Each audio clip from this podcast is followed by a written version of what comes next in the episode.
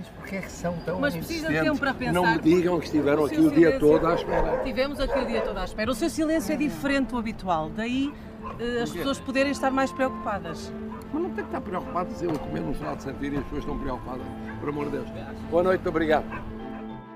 Bom dia, o meu nome é David Pontes e está a ouvir o P24. Afinal, o que dirá Marcelo?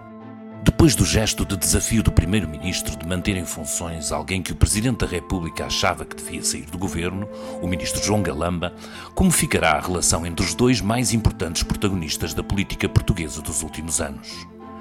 Para já, o mau momento ficou condensado nessa nota seca, dura e inédita, distribuída ainda antes do Primeiro-Ministro terminar a sua declaração bem coreografada às portas da residência oficial. No final da nota presidencial, há absoluta discordância com a decisão tomada por António Costa. Aspas, o Presidente da República, que não pode exonerar um membro do governo sem ser por proposta do Primeiro-Ministro, discorda da posição deste quanto à leitura política dos factos e quanto à percepção deles resultante por parte dos portugueses no que respeita ao prestígio das instituições que os regem. Seguirão caminhos separados quem um dia foi acusado de pôr a mão por baixo do governo e quem um dia, fazendo um balanço positivo do primeiro mandato de Marcelo, achou que não era necessário o PS ter um candidato próprio às presidenciais. O que para já parece afastado é a hipótese de seguirmos de imediato para eleições antecipadas através de uma dissolução da Assembleia da República. Uma decisão com imensos riscos, mesmo para um jogador de alto coturno como Marcelo Rebelo de Sousa. Ontem, ao final da tarde, o Presidente deixou o aviso de que certamente terá a oportunidade de dizer aos portugueses o que pensa, mas calma, disse ele. A quem temos hoje a oportunidade de perguntar o que pensa sobre uma das mais graves crises institucionais na política portuguesa é o diretor do Público, Manuel Carvalho. Foi com ele que o Ruben Martins teve a oportunidade de falar sobre este episódio. Mas antes disso, fique com o nosso Minuto pela Educação. Tenham um bom dia. O Minuto pela Educação é uma rubrica semanal sobre bolsas e formação, com apoio da Fundação La Caixa e do BPI. Hoje, dicas que fazem a diferença na candidatura a uma bolsa. Quem aposta na investigação quer encontrar a bolsa certa, preparar a candidatura e destacar-se entre milhares de candidatos. Antes de avançar, é relevante perceber se se enquadra no perfil de bolseiro procurado pela entidade. Assim, pode ser útil enviar um e-mail à instituição responsável para pedir mais informações sobre aquele concurso. Para quem está a enviar candidaturas para várias bolsas, o melhor é não mandar exatamente o mesmo documento para diferentes instituições. Afinal, é preciso adaptar a proposta aos objetivos específicos de cada concurso.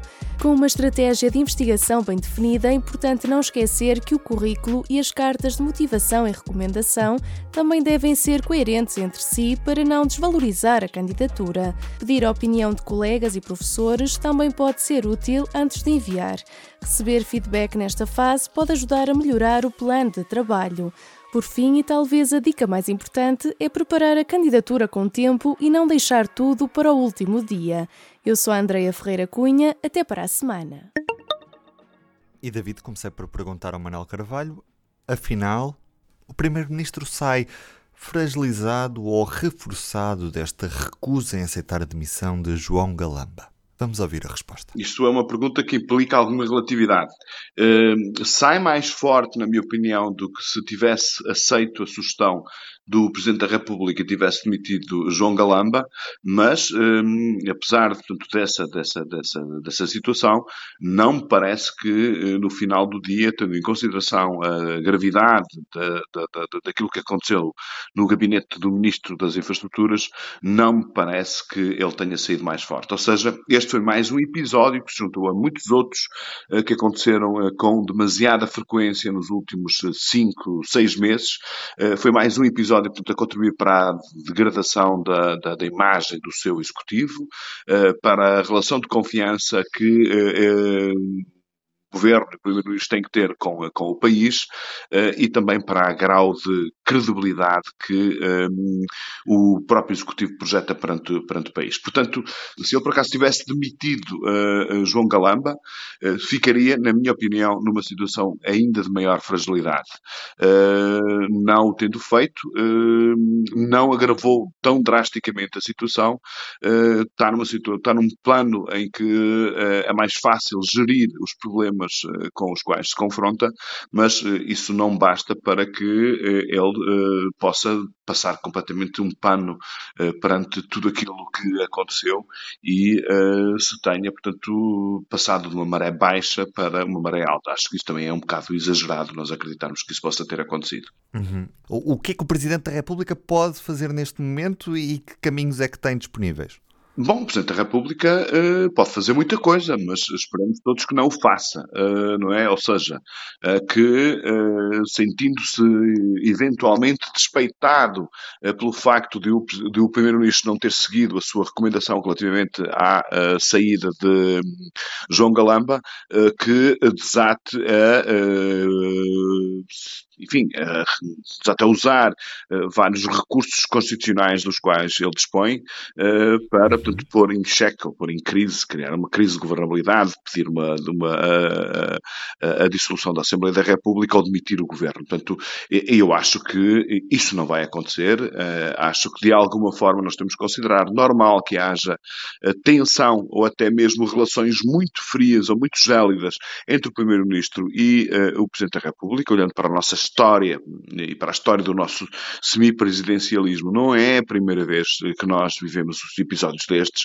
Eu até hum, tendo a acreditar que uh, é mais normal uh, viver-se numa relação com tensão, com conflito, uh, com pergunta-resposta, como parece que vamos começar a viver a partir daqui, e isto, portanto, entre o Presidente da República e o Primeiro-Ministro, do que naquela espécie de tutela um pouco paternalista de, do Presidente da República relativamente ao Primeiro-Ministro. evidentemente que esse tipo de tutela, esse tipo de parceria, de cumplicidade entre São Bento e Belém eh, funcionou. Eh, foi muito importante para nós termos quatro anos de estabilidade no governo minoritário eh, do tempo da Geringonça. a partir do momento em que o Primeiro-Ministro tem maioria, o limite para a ingerência, o limite para a intervenção do Presidente da República seria evidentemente muito menor. Ou seja, o Primeiro-Ministro e o Governo estariam, e o Partido Socialista estariam muito menos dispostos a, a, a tolerar esse tipo de interferências permanentes do, do, do Presidente do que toleraram num quadro de uh, minoria uh, no Parlamento. Por uma razão uh, fácil de perceber. Portanto, se no primeiro caso era conveniente para o Governo ter esse tipo de ajuda, de parceria com o Presidente, agora, portanto, aquilo que tem acontecido é que o Presidente é demasiado crítico, é demasiado crítico, isto visto na perspectiva do Governo, evidentemente, uh, tem sido permanentemente crítico, tem sido, já falou do Governo de requentado, está uh, permanentemente a dar alfinetadas, tem falado vezes demais dos cenários da, ou da possibilidade da dissolução e, portanto, este foi um daqueles momentos em que o Primeiro-Ministro decidiu dar um morro na mesa, reconquistar a sua esfera de influência, sua, o seu perímetro de poder e, portanto, uh, evidentemente que isso altera muito drástica e muito profundamente a, a, natureza da relação que ele tinha com o Presidente da República, uh, mas, de alguma forma, não me parece que haja justificações para que nós tenhamos uma preocupação sobre a estabilidade do regime, sobre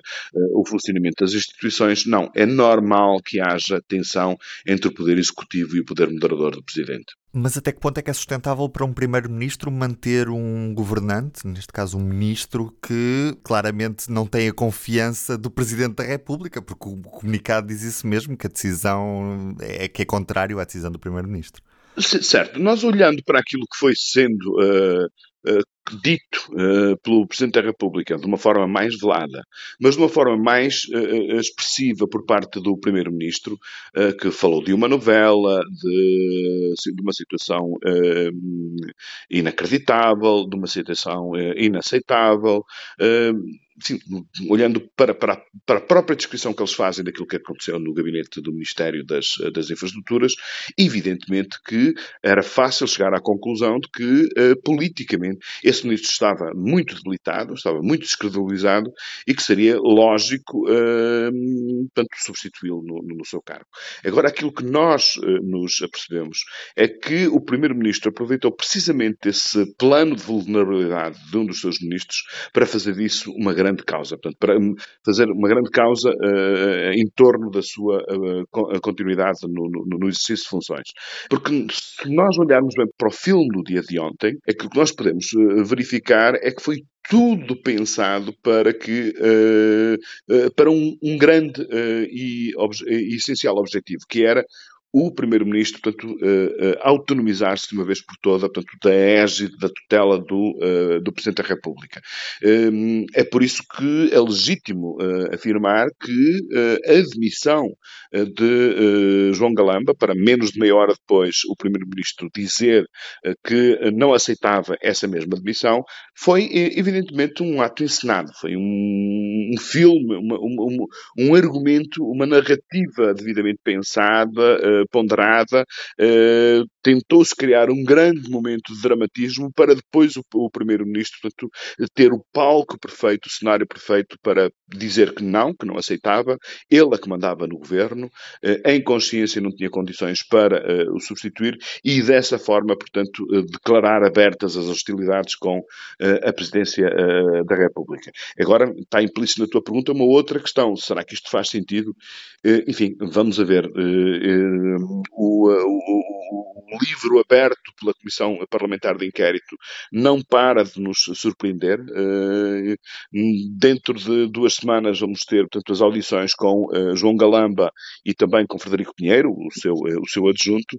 Por isso é muito provável que ainda se venham a encontrar ou a descobrir outros pormenores mais ou menos sórdidos como aqueles que nós conhecemos nos últimos dias e aí sim António Costa arrisca e muito se ele for de facto forçado uh, pela realidade dos factos a substituir João Galamba daqui a três semanas, enfim, estamos a falar uh, apenas de um cenário hipotético, evidentemente que este risco que ele correu ao mantê-lo no seu governo para desafiar o Presidente da República terá sido um péssimo negócio político podemos assistir a uma viragem no discurso do Presidente da República, neste discurso público, uma vez que o comunicado já é uma viragem, mas nesta quinta-feira, se o Presidente falar, como, como está previsto, podemos assistir a, um, a, a essa, esse início de, de, quase segundo mandato que, que ficou assim um pouco uh, em stand-by até agora e um Presidente muito mais interventivo e muito mais contrário àquilo que é a ação do Governo, como não tínhamos visto, Marcelo, até agora? Eh, eh, eu não sei, eu não consigo imaginar, muito francamente, exatamente aquilo que vai dizer uh, o Presidente da República, uh, muito provavelmente uh, ainda durante esta, esta quinta-feira. Um, ehm, se eu fosse desafiado a apostar, eu, achar, eu, eu, apostaria que ele vai ter um discurso apaziguador, tranquilizador, a dizer que é normal, portanto, que haja divergências, ele fez o papel dele, o Primeiro-Ministro fez o papel dele, e, portanto, tentar, de alguma forma, colocar gelo na, na, na, na temperatura política. agora, um, ehm, é evidente que esta reação de António Costa uh, tem consequências no futuro uh, na margem de intervenção do, do, Presidente da República. Ou seja, de alguma forma, o poder, eh, a pedagogia da palavra uh, que Marcelo Rebelo de Sousa teve ao longo destes últimos seis, sete anos fica claramente reduzida. E porquê? porque ele tinha uma enorme capacidade de intervenção e tudo aquilo que ele dizia era muito seguido, em concreto pelos jornalistas, por uma razão muito simples, porque nós sabíamos que havia ali uma cumplicidade tácita entre ele e o Primeiro-Ministro, portanto, em que, hum, numa espécie de acordo ou de um contrato não assinado, uh, informal, uh, o, uh, primeiro, o Presidente da República protegia o governo nas situações difíceis, criticava nas situações portanto, em que o governo estava mais, mais em alta, e, portanto, tendo esse, esta espécie de tutela sobre o governo, tudo aquilo que o Presidente da República dizia tinha impacto, tinha significado político. Eu acho que essa capacidade de intervenção intervenção uh, por via da palavra ficou bastante reduzida a partir de agora. Uh, mas não quer dizer, portanto, que o Presidente da República fique um, limitado no, nos seus poderes e nas suas eh, funções, porque tem imensa, um imenso campo de intervenção político onde pode apoiar ou desapoiar ou criticar o governo com outros recursos que não aquele que tinha através, portanto, da boa relação, da proximidade proximidade, da quase cumplicidade que António Costa e ele tinham. Vamos esperar para ouvir o que é que o Presidente da República diz nesta quinta-feira, Manel. Obrigadíssimo. O público continua atento à situação política em Portugal. Marcelo Rebelo de Sousa deverá falar ao país nesta quinta-feira. É pelo menos isso que se espera. Mas o que é certo é que hoje é também dia de podcast Poder Público e vai poder ouvir toda a análise por parte da secção de política do público nas plataformas habituais de podcast, Apple Podcasts, Spotify e também no YouTube, já estamos em todas. E a mesma coisa com o P24, passe por lá e fique com o público nos ouvidos. Tenham um bom dia e amanhã estarei de regresso para o último episódio desta semana. Eu sou o Ruben Martins. Comigo na abertura do episódio esteve o David Pontes e o Manuel Carvalho fez a análise à situação política. Até amanhã!